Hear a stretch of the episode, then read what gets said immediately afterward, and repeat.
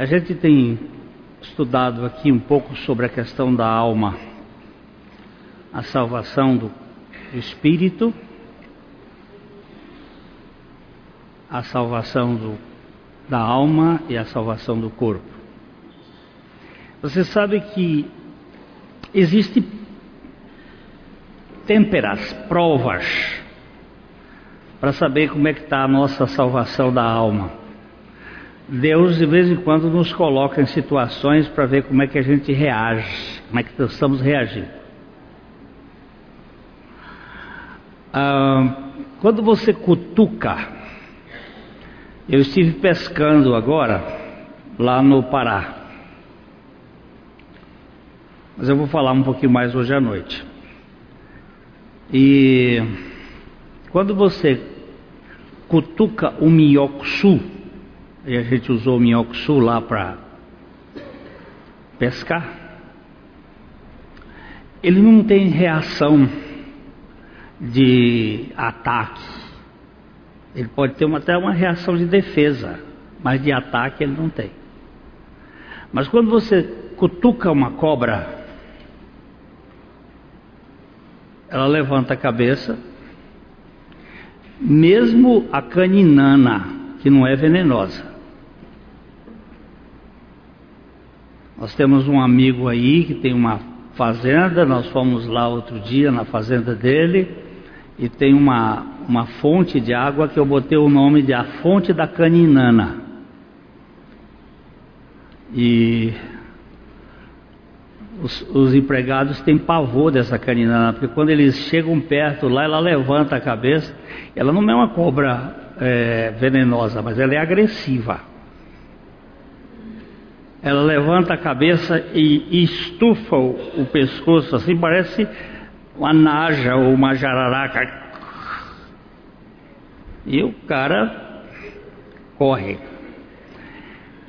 Na igreja acontece isso. De vez em quando tem uns cutucões que o Espírito de Deus permite para ver como é que está a nossa alma. Quando você fica magoadinho, murmurentozinho, rabugentozinho, é sinal que essa alma precisa de um tratamento é, na CTI da obra de Deus. Os acontecimentos de dentro de uma igreja eles são sempre muito é, revolucionários. A igreja é um lugar heterogêneo. E não dá para identificar. Agora, eu vou só contar mais uma vez. Há many, many years ago, um homem de Deus chamado Watchman Nee foi um chinês que fazia parte de um grupo de, eles chamavam de igreja local, e ele fazia parte de um grupo de pregadores naquela igreja. Eram uns, uns dez pregadores, e eles se reuniram e disseram assim: Você não pode mais pregar aqui, você vai ficar sentado no banco. E o Otmani sentou. Um ano, dois anos, três anos, quatro anos, cinco anos, seis anos, sete anos. Todo domingo, lá na igreja, sentadinho, os irmãos abriam a Bíblia, ele abria junto, ouvia. Depois de sete anos, um irmão disse: Você sabe por que, que você foi colocado no banco? Ele disse: Não. Porque você estava com uma mulher dentro do seu quarto. Ele disse: É verdade. Era minha mãe. Ela estava tirando as espinhas do meu rosto.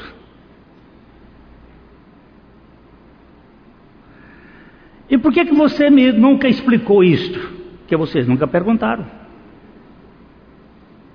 Estão me dando a oportunidade de dizer agora. Sete anos sentado. Foram os melhores anos na vida dele. Foi nesse período que ele escreveu O Poder Latente da Alma. Um dos melhores livros para quem quiser saber a diferença entre religião e evangelho. Porque Jesus disse que muitos me dirão naquele dia: Senhor, Senhor, em teu nome não expulsamos demônios, em teu nome não profetizamos, em teu nome não fizemos muitas maravilhas. Bota esse texto aí, por favor. Mateus 7, 20, 21. Eu estou vendo um povo meio disperso.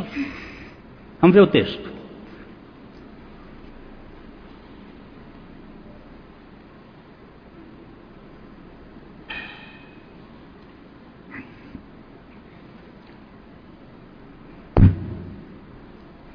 Tem problema. Espera. Esperar faz parte da vida cristã. Esperei com paciência pelo Senhor. Vamos lá. Vamos ver se, se aparece aqui. Mateus 7. Nem todo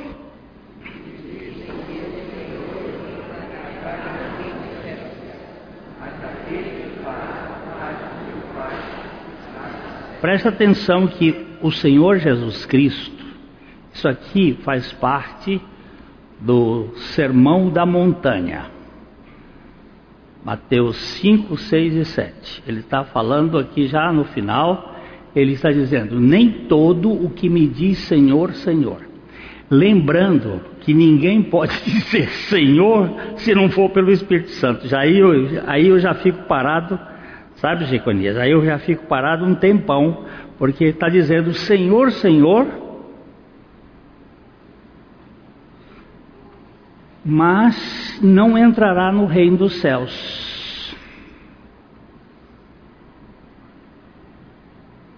Mas aquele que faz a vontade de meu Pai que está nos céus.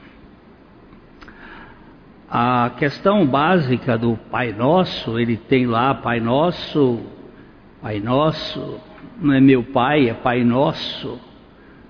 Não é meu pai pessoal, é pai de um povo, é pai de uma família, pai nosso. E tu que estás nos céus, tu mesmo santificas o teu nome, tu mesmo fazes vir o teu reino. E aí ele diz: E seja feita a tua vontade, aqui na terra como no céu. E se o Senhor me quer aqui na terra debaixo de um cacete, eu quero dizer: bendito seja o teu nome. Eu sei que muita gente só vê as pingas que eu tomo, os tombos que eu levo, ninguém observa, né? Ninguém sabe a dor que você está enfrentando, só está vendo a coisa aparente. Mas Deus está permitindo isso para tratar com a nossa alma. Então, nem todo que me diz Senhor, Senhor entrará no reino dos céus, mas aquele que faz a vontade de meu Pai que está nos céus. Ontem, no aniversário de uma senhora de 90 anos, em que eu fui dar uma palavra também, é, uma avó, pode deixar o texto, vamos ver. Uma avó disse, me contou que o netinho dela, de sete anos, disse para ela assim: Vó, Jesus falou comigo. E a avó disse: É, filho, Jesus falou com você? Falou. E o que foi que ele falou com você? Ele disse: Ouve a minha voz e me obedeça. E ela perguntou: E o que você vai fazer? O que ele mandou. Aí eu fui dei uma costuradinha de leve. Eu disse: é por isso que eu não creio que ninguém aceita Jesus. É Jesus que nos aceita.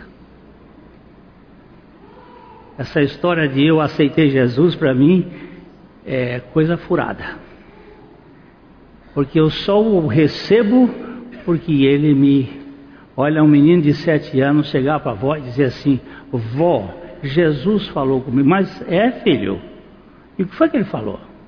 Ouve a minha voz e me obedeça.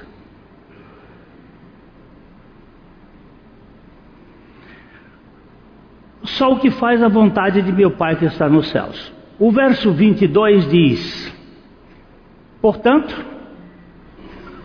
assim. Não, peraí, peraí, peraí. Aus mein großen Schmerzen. Nem todo que me diz, verso 22, não é, não é Romanos, não, é, é essa Bíblia desencabeçou aí, ficou. Ah, 22. Muitos.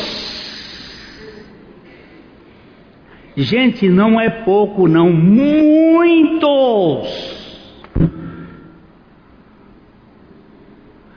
Muitos naquele dia hão de dizer-me: Senhor, Senhor, Porventura não temos profetizado em teu nome, em teu nome não expelimos demônios, e em teu nome não fizemos muitos milagres? Profecia, expulsão de demônios e milagres em nome de Jesus. Porém, Todavia, contudo, entretanto,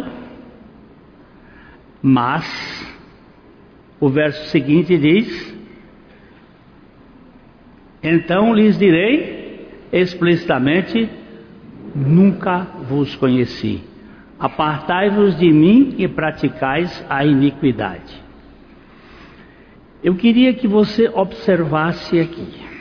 Primeiro, Jesus está dizendo que são muitos, que fazem muitas coisas, mas nenhuma daquelas coisas eu chamaria de iniquidade. Expulsar demônio, fazer milagres e profetizar, eu não chamaria de iniquidade, mas Jesus chamou. Sabe por quê? Porque não foi ele quem fez foram os poderes latentes da alma. Janes e Jambres, eu dou um presente para quem disser quem, quem foram Janes e Jambres.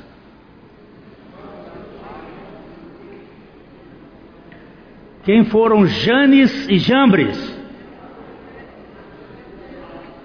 Os dois magos que resistiram a Moisés.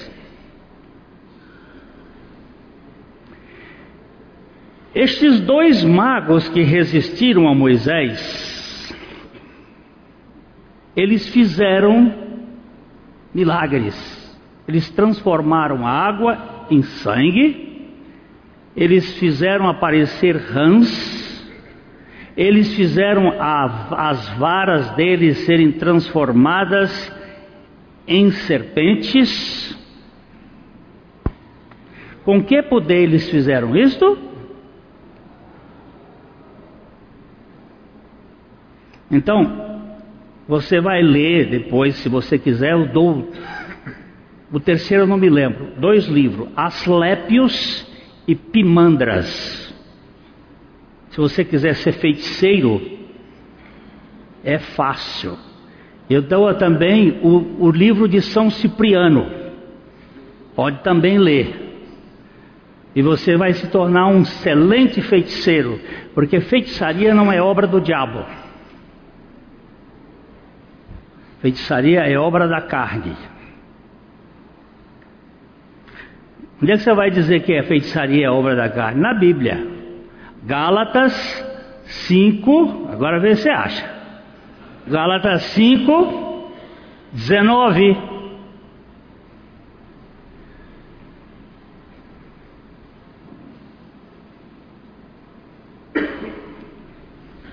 Apareceu? Já apareceu? E as obras da carne são conhecidas e são prostituição. O que é prostituição? Ah, prostituição é você sair com prostitutas. Mas depois tem impureza. O que é que é a impureza? É você ver pornografia.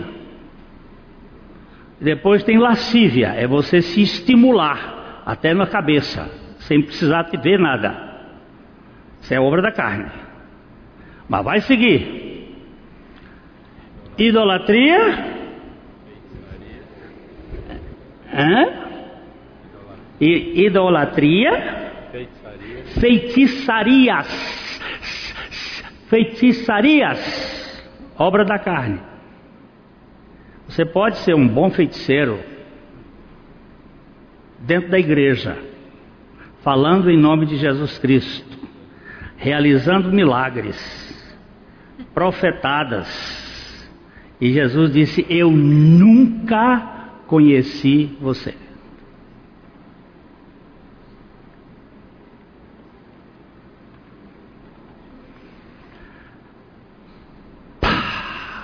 Então, essa observação que eu quis fazer aqui é que nós muitas vezes somos feridinhos e o pau está cantando para mostrar quem nós somos.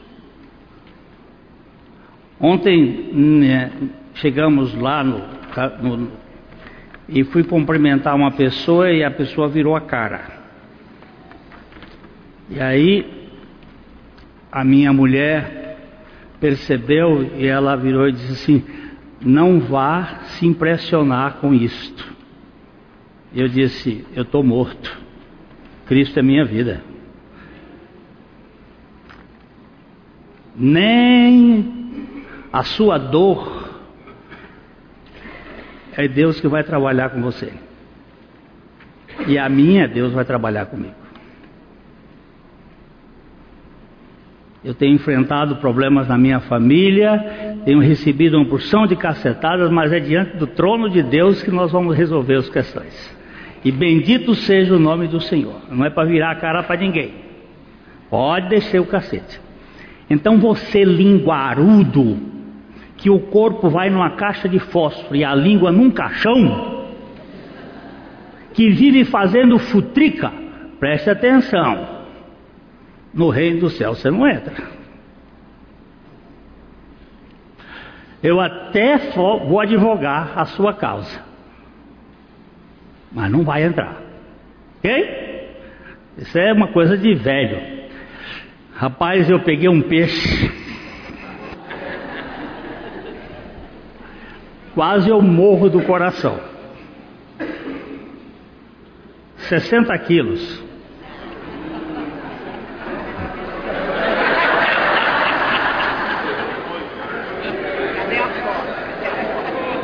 Eu vou deixar vocês curtirem.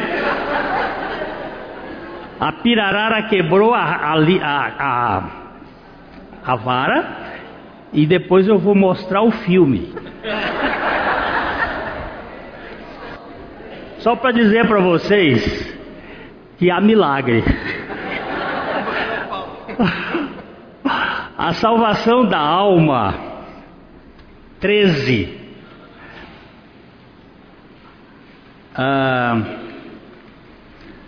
Isaías 44, 20. Tal homem se apacenta de cinza o seu coração enganado o iludiu, de maneira que não pode livrar a sua alma, nem dizer: não é mentira aquilo em que confio?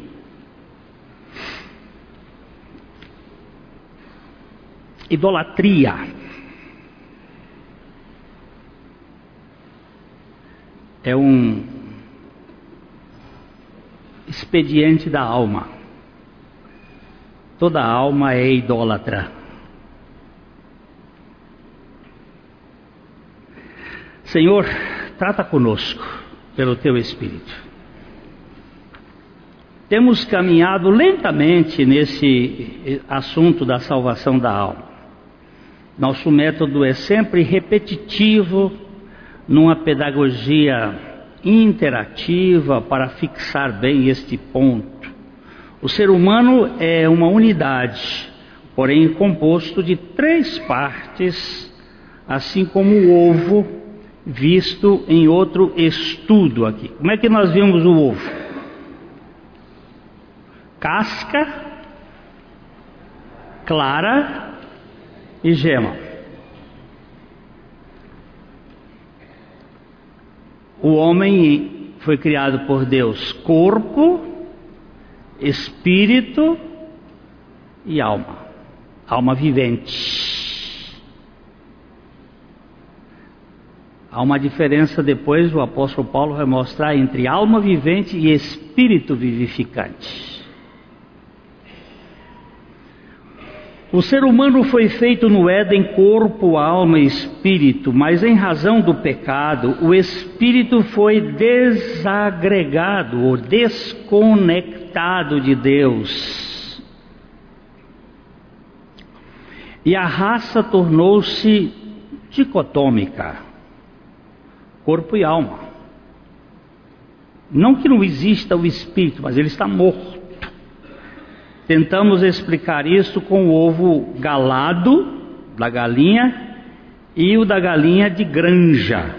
Ambos são compostos de três partes: casca, clara e gema, e ambos nutritivos, mas só um tem vida, ou na gema ou na clara, eu não sei exatamente, eu acho que é na gema. Eu botei na clara aqui, mas o, é na gema que está o esperma.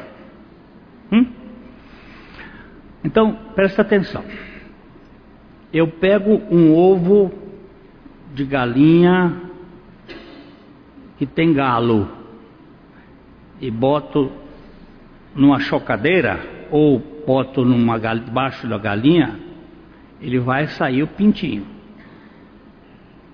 Mas se eu pego o ovo da galinha que foi criada na granja, essa galinha existem dois tipos de galinha de granja: as punhedeiras e as que são criadas para abater e a gente comer. Essas galinhas são poedeiras, elas não têm galo. Elas são criadas só para produzir ovo.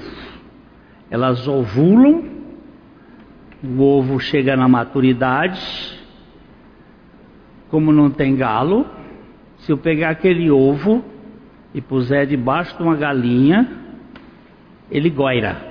Você sabe o que é goirar? Sabe? Eu tenho que falar isso porque hoje os jovens não sabem mais. O que é goirar? Apodrecer. Choco. Tá? Não, não nasce o pintinho. Por que, que não nasce o pintinho? Porque não tem vida do macho cruzando a galinha. Então, o ovo da galinha de granja é semelhante ao homem natural, é semelhante à Vitória, a minha neta, é semelhante a Laura, a minha neta é semelhante ao Felipe, o meu neto.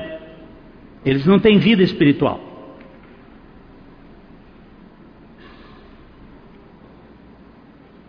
Eles são meninos, queridos, mas eles não têm vida espiritual. A vida espiritual só pode ser manifesta pela palavra de Deus por meio do Espírito Santo. Por isso que nós temos que pregar para as crianças.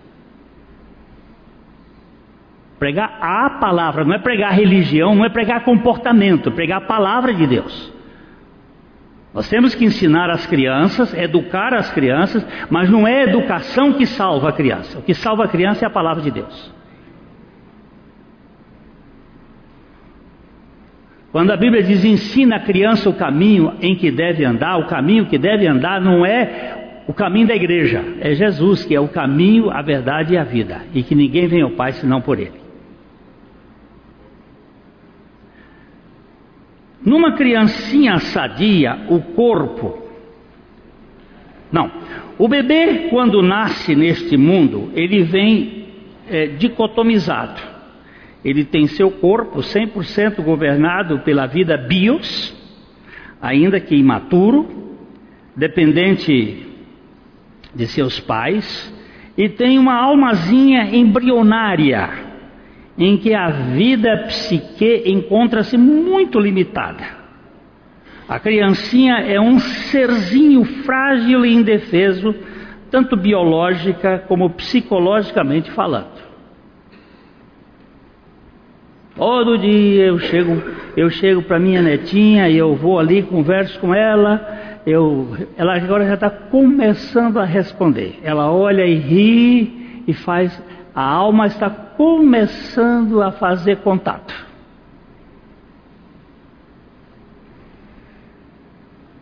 Numa criancinha sadia, tá, tá, tá.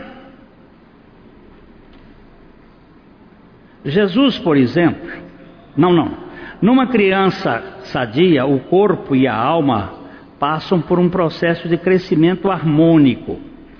O corpo e a alma da criancinha vai ou vão de zero de autonomia até a presunção de 100% de sua potência. Este é o caminho rumo à maturidade. Mas esse bebê é portador de uma natureza caída e incrédula. Por corpo e alma são dominados, denominados na Bíblia de natureza terrena, enquanto o corpo, a alma com o espírito morto são apelidados de velho homem. Se a criança não tivesse, se ela tiver um, um, um transtorno mental, uma paralisia cerebral, como é que fica o velho homem dessa criança?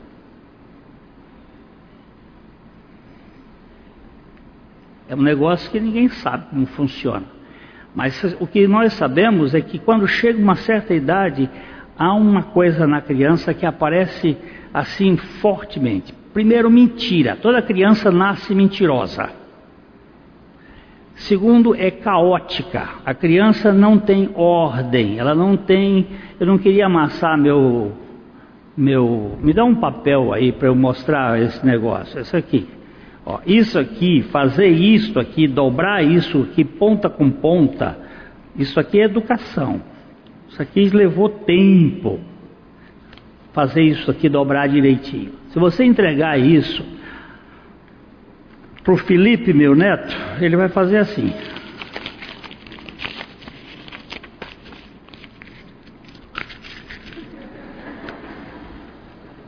Ele é caótico.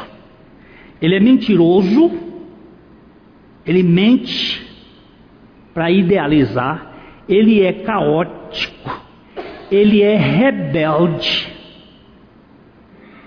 Rebelde, toda criança é rebelde. E ele é egoísta. Meu.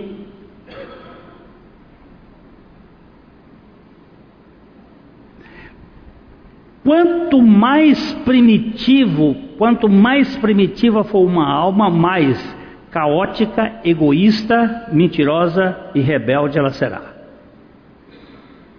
Se você não reparte o que você tem, é que você é uma alma primitiva, uma alma reduzida, possessiva, adoecida, em que o ter domina o seu modo de existir. Mas toda criança nasce dependente e ela cresce para a independência. É diferente da vida cristã. A vida cristã você cresce para baixo, a criança cresce para cima. Eu não preciso de ninguém, isso é orgulho. Hoje o irmão Antônio, que Antônio está ali, me perguntou quem foi, por que que Aitofel se se matou. Quem é Aitofel? Vocês já souberam, sabe pelo menos esse nome? Já leram na Bíblia Aitofel? Quem foi esse Aitofel? Olha aí. É? Ó, ele, ele já disse que era sogro. Mas tem um, tem um.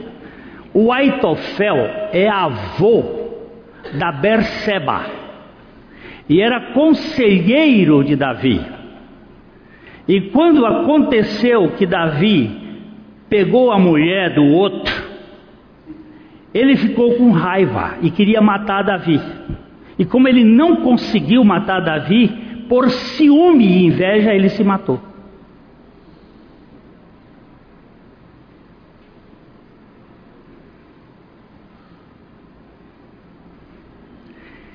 Isto é uma alma reduzida, é uma alma raquítica, que não evolui, que não foi salva, que não foi liberta.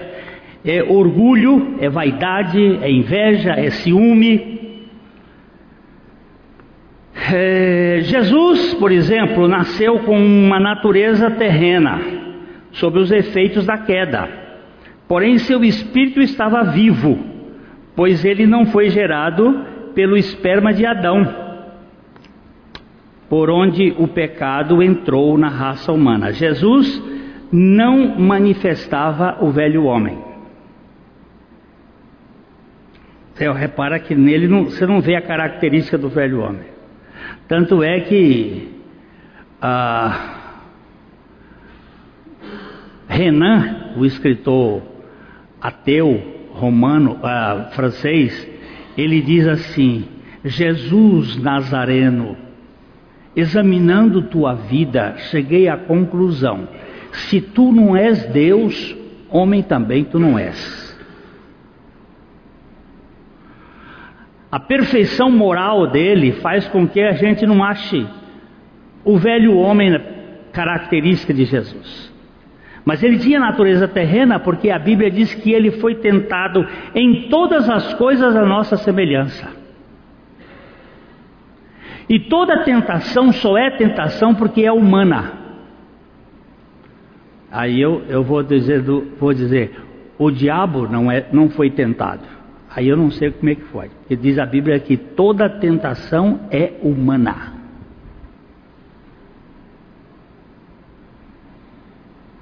Eu não sei como é que o diabo caiu no pecado sem tentação. É, é ex, exógeno e endógeno. Exógeno é o que vem de fora, endógeno é o que vem de dentro. Satanás não teve uma tentação de fora, ele produziu de dentro de si a sua soberba. O ser humano natural, saudável, a gente bota saudável aqui, mas é um, é um problema é alguém que tem corpo sadio e alma, de certo modo, controlada, tentando controlar da melhor maneira possível a sua existência caída. O problema é que não tem vida espiritual, encontra-se morto espiritualmente e a sua alma não consegue viver adequadamente por causa do seu velho homem, o servo do pecado. Nós, lá na, na, nessa pescaria, lá no, no, no eh, Pará, era num, numa, numa pousada, três cozinheiras, quatro pirangueiros, o dono da pousada, mulher, um filho, um neto. Hein? E, e os peixes prontos. E os peixes do rio, você pegava o peixe do rio, mas a gente vai para um trabalho, uh, uma, um prazer desse, e esse povo, o que, que a gente vai fazer com ele? Eles vão nos servir, nós vamos comer é, é, peixe que eles fazem, e, e a vida, e a alma deles, e o espírito deles, como é que a gente faz? Tem que pregar o Evangelho. Juntamos no final pessoal fez um, vamos aqui pregar o evangelho. Aí, Senhor, dá-nos a palavra. E o Senhor tocou. Teve a dona Maria, ela abraçou comigo e disse assim: O senhor só veio aqui por minha causa. E foi, dona Maria? Eu precisava ouvir deste evangelho que salva. Aleluia. Você tem que pregar o evangelho. Porque não tem salvação nas pessoas por amizade. A salvação é pela obra da cruz. É pelo evangelho louco de Jesus Cristo. E você tem que anunciar. Aquele índio, eu vou contar muitas histórias do, do Fran, o índio que foi o nosso, o nosso pirangueiro.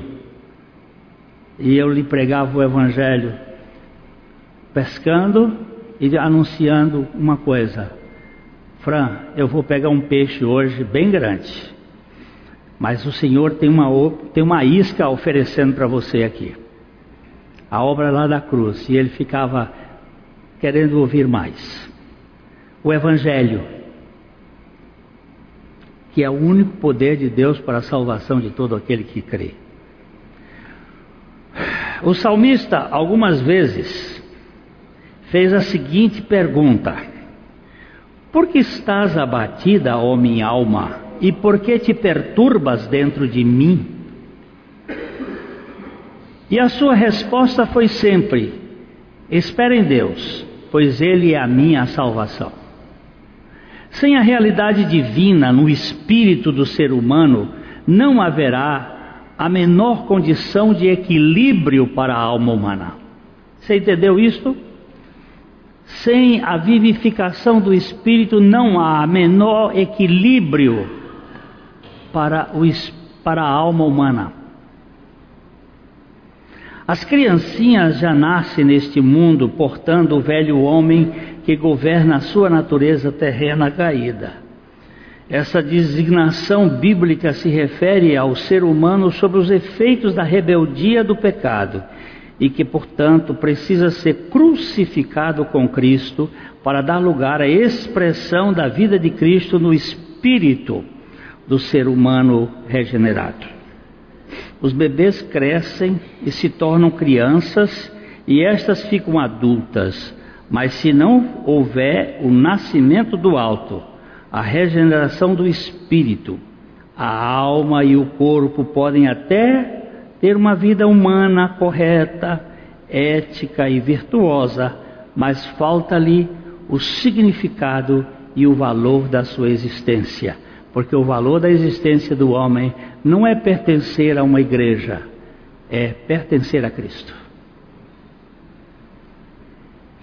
Vamos fazer uma pergunta. Você já nasceu de novo? Não responda. Eu não estou perguntando se você é membro de uma igreja, ou faz parte, ou lê a Bíblia, ou estuda a Bíblia, nada disso. Perguntando, você tem certeza do seu novo nascimento? Não mais eu, mas Cristo? É uma pergunta que eu faço a mim.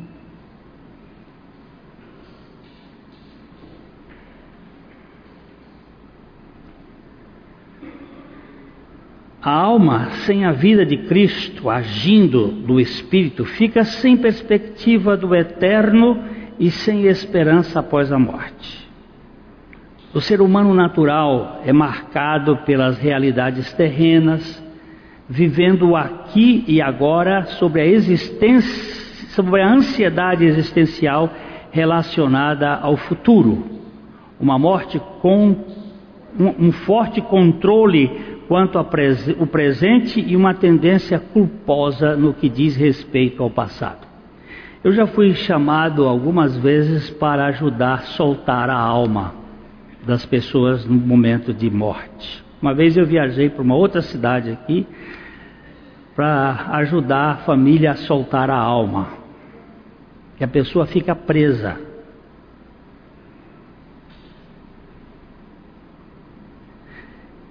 ela não, ela fica agarrada e a família fica mantendo o defunto vivo lá.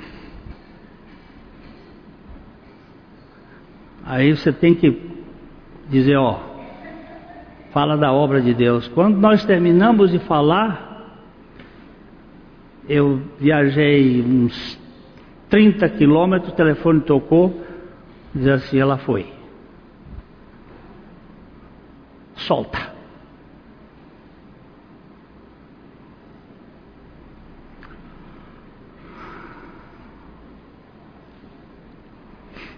As pessoas das famílias às vezes são culpadas para a pessoa não morrer logo. fica carregando o defunto. Né? Ele já está lá, para lá de Bagdá, e o sujeito está aqui querendo manter. Isso é alma potente. Hein? Ele está falando, o Schumacher é um exemplo. Querendo manter, e, e, e sabe quanto já gastou? Mais de 70% do que ele ganhou. E é capaz de gastar não, que os médicos vão tirar dele tudinho. Pois é. Vou até aprender alemão. Uma alma fóbica, culpada e envergonhada, sem a perspectiva da eternidade, é o caos encarnado, causando todo tipo de complexo que a mantém prisioneira de si mesma. Este ser caótico, erotizado, mitômano e rebelde é o velho homem, o servo do pecado. Esse, esse, parágrafo aqui precisava. Minha mulher diz assim: você tem que explicar as coisas, ficou meio. Né? Mas tem um troço aqui que chama-se alma fóbica. Ô oh, Maria, você tem medo? Tem, vem cá. Vou botar a moça aqui na frente de você. Olha para a cara dessa moça. Vê se essa moça não é bonita. O marido dela já está aqui todo cheio. Mas isso é tímida. Olha a timidez dela. eu estou fazendo de propósito. Eu estou fazendo de propósito. Estou criando uma, uma, reação aqui. Aqui nesse meio está todo mundo. Tem, a gente tem medo de falar em público. Eu tenho. Eu sou fóbico. Eu sou cheio de, de fobia. O que, que é isso? É uma alma adoecida. É ou não é, Maria? Com certeza. Como? Agora nós precisamos ser libertos, gente. Não é para ficar também, cheguei, Aê! é para ser liberto, não é? Eu só botei aqui para você, para provocar um pouco. Mas o que acontece? Precisamos mais do que horizonte.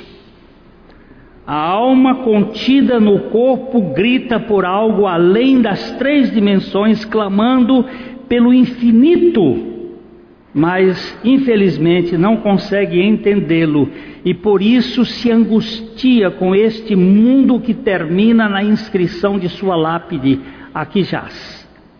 Sem o nascimento de cima, o ser humano torna-se uma alma vazia e um cadáver de pé.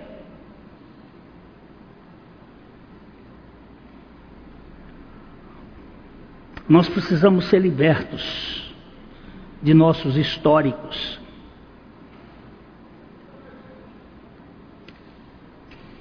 Aqui, olha só para vocês terem uma noção. O único estudo sobre abuso sexual, porque os abusos são muitos: abuso de autoridade, abuso religioso, abuso cultural, abuso de poder. Então, tem vários tipos de abuso. Mas abuso sexual, no Brasil, o único estudo foi feito em São Paulo, mostra que um terço da população.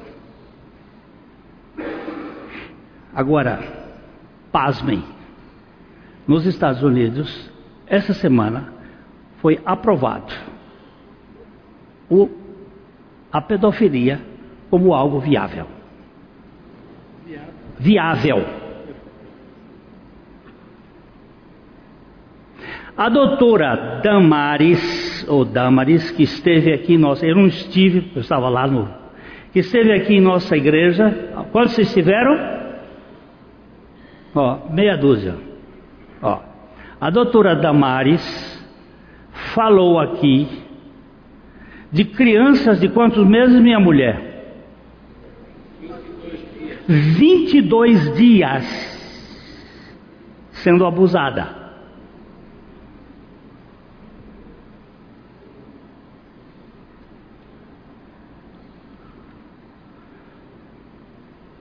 Um pastor velho disse: Prefiro ir para o inferno do que deixar de abusar das minhas netas.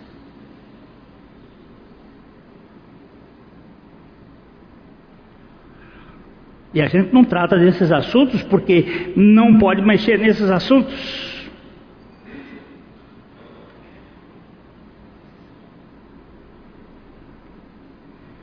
E aí nós temos uma população sofrida.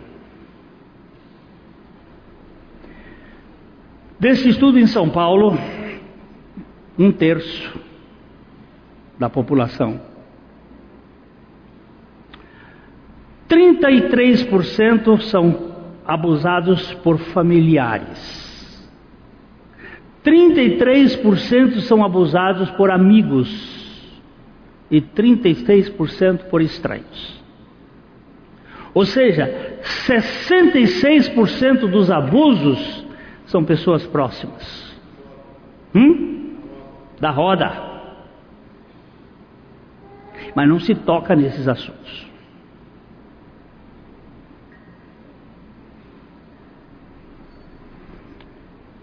E as almas estão sofridas.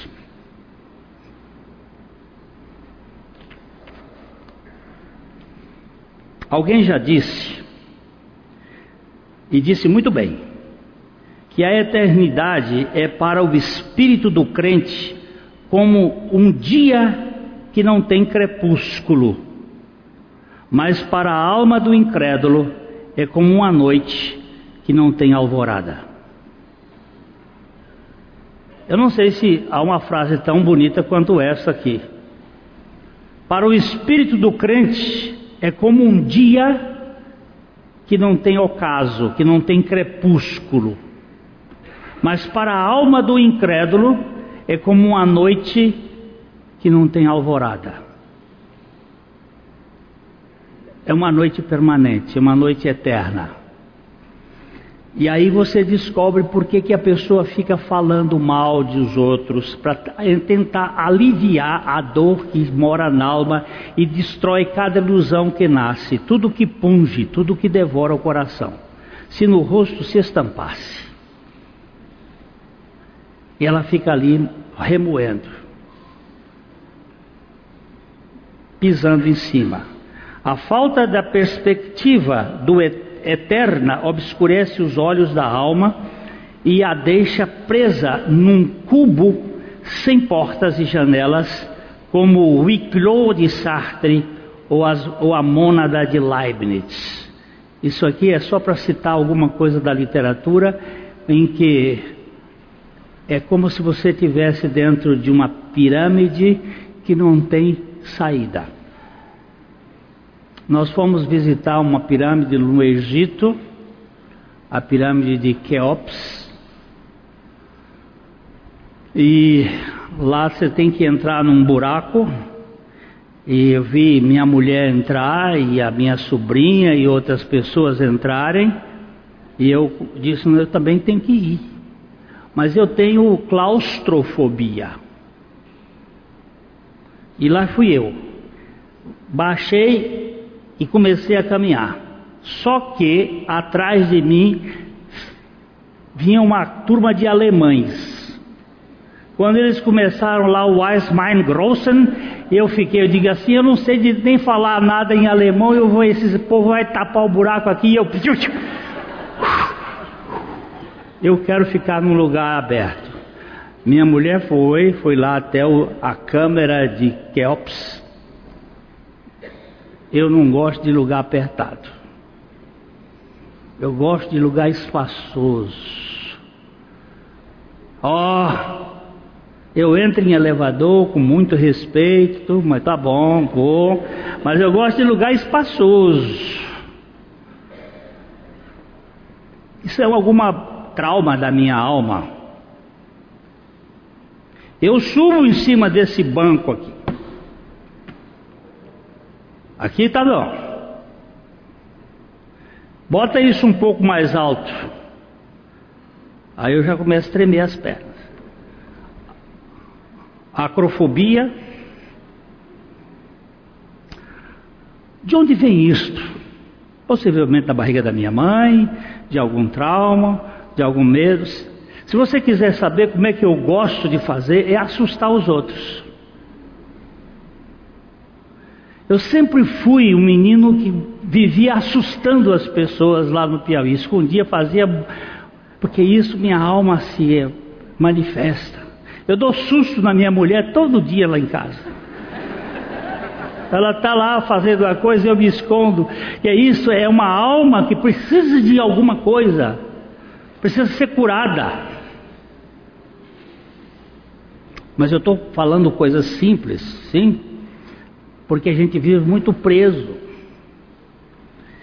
Assim, destituída da visão do imperecível, a alma constrói para sua elucubração ídolos, que segundo o profeta Isaías são formas sutis de apacentar, de se apacentar de cinzas.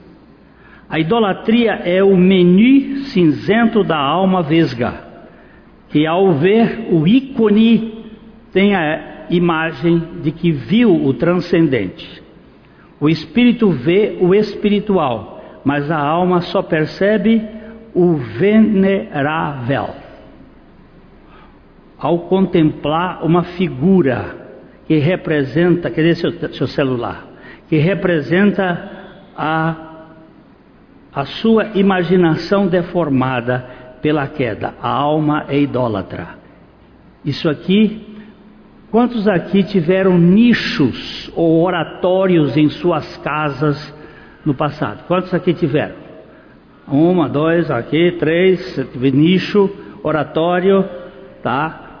Antigamente a gente tinha lá nas casas, as, os católicos e os luteranos também tinham os nichos, as, onde botavam um, um ídolo, alguma coisa, uns botam a Bíblia, constrói, botam uma Bíblia, um ídolo, bota lá, abre no Salmo 91, aham, acende uma vela e, e aquilo bota lá aquele negócio e a, a página da Bíblia está amarela.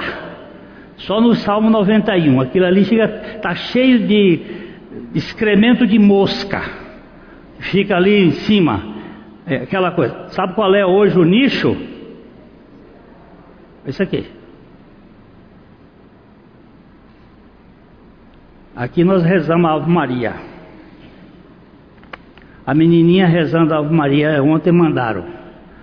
E ela chegava Ave Maria, não, é, Ave Maria, cheia de Bendito é fruto. O que é fruto, ó mãe? Você viu? É de comer? E vai, vai, vai. Sabe, nós perdemos tudo.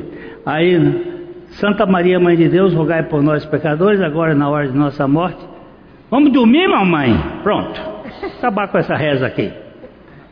Isso é idolatria, é idolatria. É idolatria rezar o Pai Nosso. Em vez de orar o Pai Nosso. É diferente. É idolatria. Ler Bíblia para se sentir bem. Tem gente que diz assim: eu não saio de casa sem ler a Bíblia, mas ele não lê a Bíblia, ele faz uma porção psíquica. Lê um, um versículo, já li, pronto, estou bem, agora eu posso ir para a rua, já li a Bíblia. E hoje o bicho é esse aqui. De vez em quando, lá no na pescaria eu desliguei. Acabou. Que, que coisa maravilhosa. Agora, todas as religiões do planeta Terra são construídas na perspectiva da alma caída sobre os trilhos dos sentimentos e da razão limitada. Na religião, o adepto sente o encaixe sente ou encaixa o fenômeno na cachola, mas no Evangelho se crê espiritualmente na palavra. A fé encontra-se além dos sentidos e bem acima da razão. Ela não é irracional, ela é arracional, pois vai mais longe do que o limite do pensamento tridimensional, apresentando-se apropriando-se do eterno imperceptível. Jesus aparece no meio dos discípulos, passa no meio da parede, entra, estão os dez reunidos. Dez, por que dez? Porque Judas havia se enforcado e Tomé não estava presente. Ele aparece e os discípulos têm um, um relacionamento com o Senhor e veem o Senhor e chegam para o Tomé e disseram assim: Vimos o Senhor. E ele disse: Se eu não enfiar o dedo no buraco, se eu não enfiar a mão na, no lugar do, da espada, de modo nenhum crerei. Se não passar pelo crivo da minha lógica, eu não vou acreditar.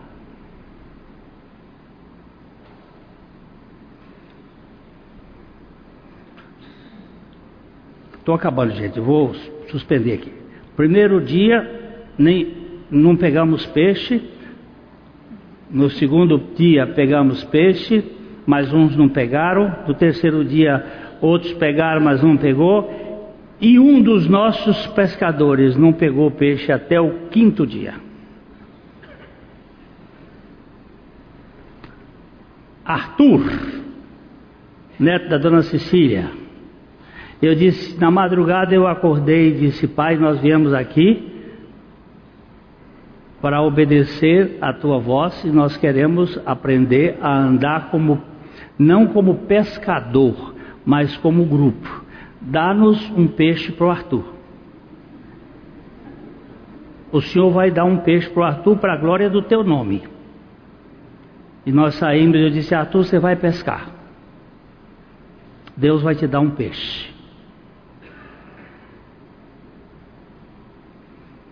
E deu um,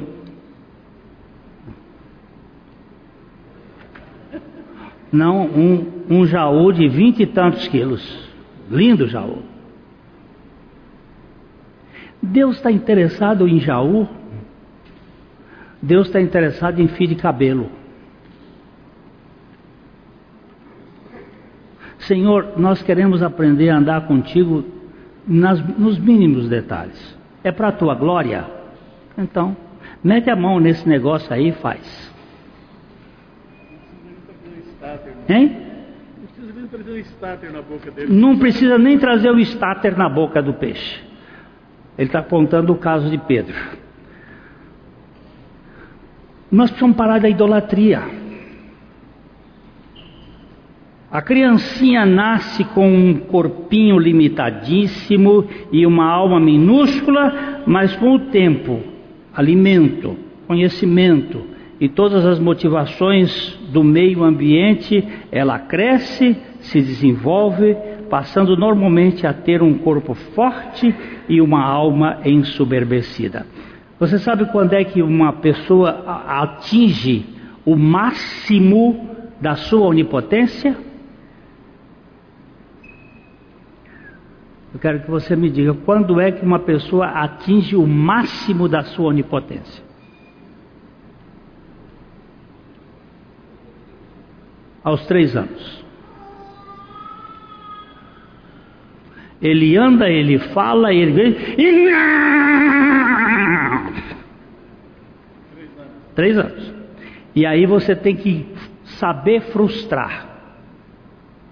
Porque se não frustrar essa criança, ele vai chegar a adulto, e aí, doutor Luiz, quando contrariar o senhor, quando tiver adultos que não foi contrariado lá embaixo, vai bater o pé e vai pegar o vaso pá, e vai fazer aquele pandemônio todo. Você já viu alguma coisa acontecer?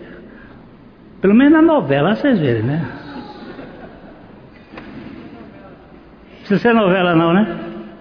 E o que, que é isso? É uma criança que não foi frustrada. Porque tem pai hoje em dia, tem um sistema do mundo que diz que não, não se usa a vara. E a Bíblia diz que é para usar a vara, não é para não é para desancar a criança, é para frustrar, saber frustrar essa criança, porque senão ela vira um monstro, essa alma onipotente ninguém, ninguém suporta.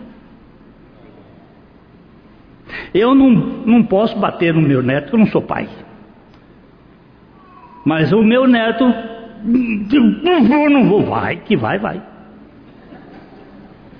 E você vai, vai.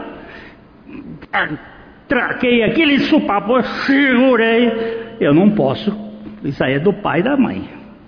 Avô não pode fazer isso. Mas que vai, vai. Segurei ele firme e ele veio batendo. Não, não tem conversa, Felipe. Que vai, vai. Agora eu vejo, um, eu estou agora saindo da coisa. Eu vejo uns paspalhos de uns pais hoje em dia que me dão a vontade de tirar o cinto e bater não com a ponta, não é com a fivela seu, você está matando essa criança, você está destruindo essa criança. Ele vai virar um monstro e a polícia depois é que vai ter que meter o cacete nele. Eu vou parar aqui, viu? Mas eu já disse o que aqui para você. Cadê Isabela? Ela já está mandando? Quantos meses tem a Isabela? Seis. Manda ou não manda? Pronto. Alma, meu amigo, tem que morrer na cruz com Cristo. Tem que ser crucificada e é todo dia, levando sempre o morrer de Jesus, para que a vida de Jesus se manifeste. A Livraria PIB Londrina procura selecionar cuidadosamente seus títulos e autores a fim de oferecer um conteúdo alinhado com o Evangelho de Jesus Cristo Bíblias, livros de teologia, devocionais, literatura infantil, biografias, comentários bíblicos e muito mais. Dispomos também de um acervo de CDs e DVDs das mais de 5 mil mensagens ministradas na primeira Igreja Batista em Londrina. Visite a Livraria PIB Londrina e conheça ainda mais. Livraria PIB Londrina, de segunda a sexta, das 13h30 às 18 horas endereço na Avenida Paraná, 76A, próximo ao Calçadão, bem no centro de Londrina. Ligue para 3372 8921 ou acesse o site www.livrariapiblondrina.com.br.